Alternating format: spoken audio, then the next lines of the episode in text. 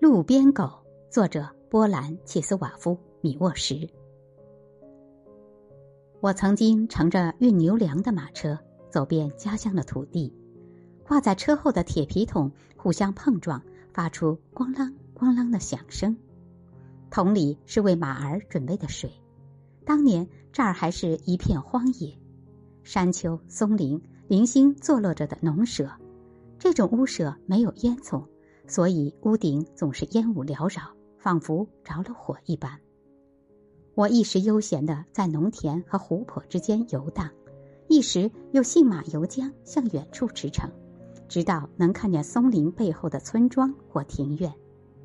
这时总会有一条尽忠职守的小狗冲出来对我叫，想来那还是世纪初的事，百年不过一瞬而已。我不仅常常忆起生活在那里的人们，也总想起陪伴他们的那一代又一代的狗。人们日复一日的劳碌，而他们始终陪伴左右。